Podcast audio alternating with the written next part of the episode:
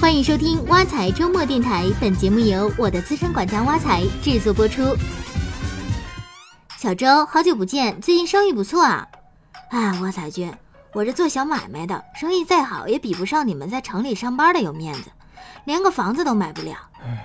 买不了房子？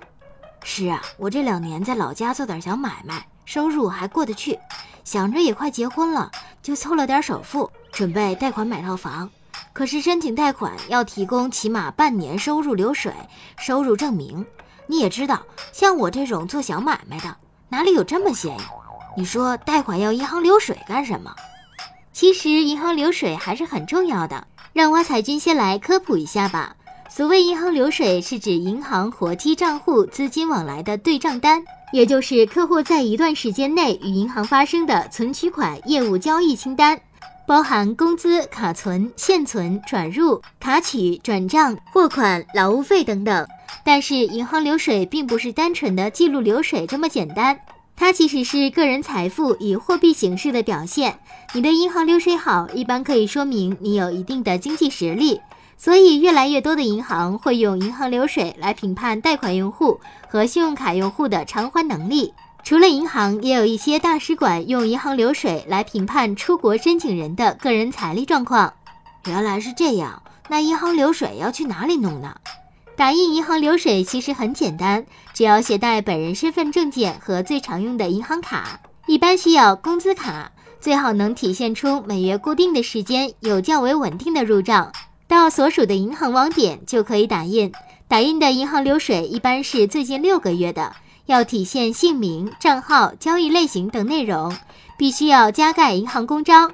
如果是贷款买房，银行流水的每月收入需要在月供的两倍以上，而且打印银行流水的费用也很低，打印六个月以内的银行流水基本都是免费的。不过挖财君，像你这样在大公司上班的，每月按时发工资，肯定有银行流水。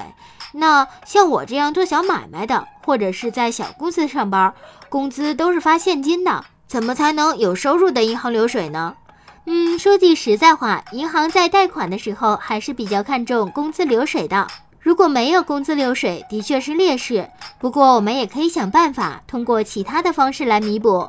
比如像你这样的个体户，可以把每天的营业额存入一张专用的银行卡里。如果小店里有货款进出，也要通过银行卡进出，避免太多的现金交易。记住，这样稳定的记录起码要维持半年以上。不过，对于个体经营户而言，单凭这样的银行流水来贷款还是有点困难。除了银行流水，你还需要同步提供个体营业执照、近期纳税凭证等等。另外，你还可以额外提供上下游合同或者进出货单来增加实力证明。那现金发工资呢？如果是现金发工资的私企员工，也可以把每月的现金收入存入自己的银行卡中，用自存工资的方式。要注意流水的稳定性和连续性。比如每月八号发工资，就可以固定在每月的九号把钱存到银行卡里，然后尽量注明是工资存入。不过这种方式还是存在一定风险，不一定被所有银行认可。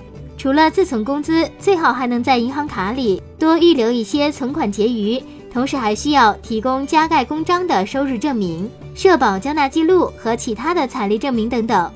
不过挖财君，你刚才说了，每月的银行流水至少要在月供的两倍以上才有用。那万一银行流水不够怎么办？这个嘛，我们也是有办法可以解决的。首先，如果我们每月的流水不够，可以往银行卡中一次性存入一笔钱，这样也可以证明我们是有还款能力的。同时，我们可以向银行提供其他大额财产证明，比如其他房产、汽车、基金，甚至是保单票据也是可以的。其次，如果是已婚的人士，一方的流水不符合要求，可以提供夫妻双方的流水，只要夫妻共同流水符合要求就可以。如果是单身，也可以添加有还款能力的父母作为共同还款人。另外，个人纳税证明、社保证明在一些时候也可以替代银行流水，但是在还款的时候，并不是所有银行都可以这么做，具体办理还是要多咨询几家银行。最后，如果银行流水还是不能满足要求，就只能提高首付比例，把贷款额度降到自己的还款能力范围了。对了，我前几天去中介咨询的时候，有中介告诉我，他有办法帮我搞定假流水。挖财君，你说这个靠谱吗？千万不要轻信这些中介，使用假流水可不是一件平常的事。用假流水来贷款是涉嫌骗取贷款罪的。好了，今天的挖财周末电台到这里就结束了。欢迎大家使用挖财系列 APP，您的理财生活从此开始。我们下期见。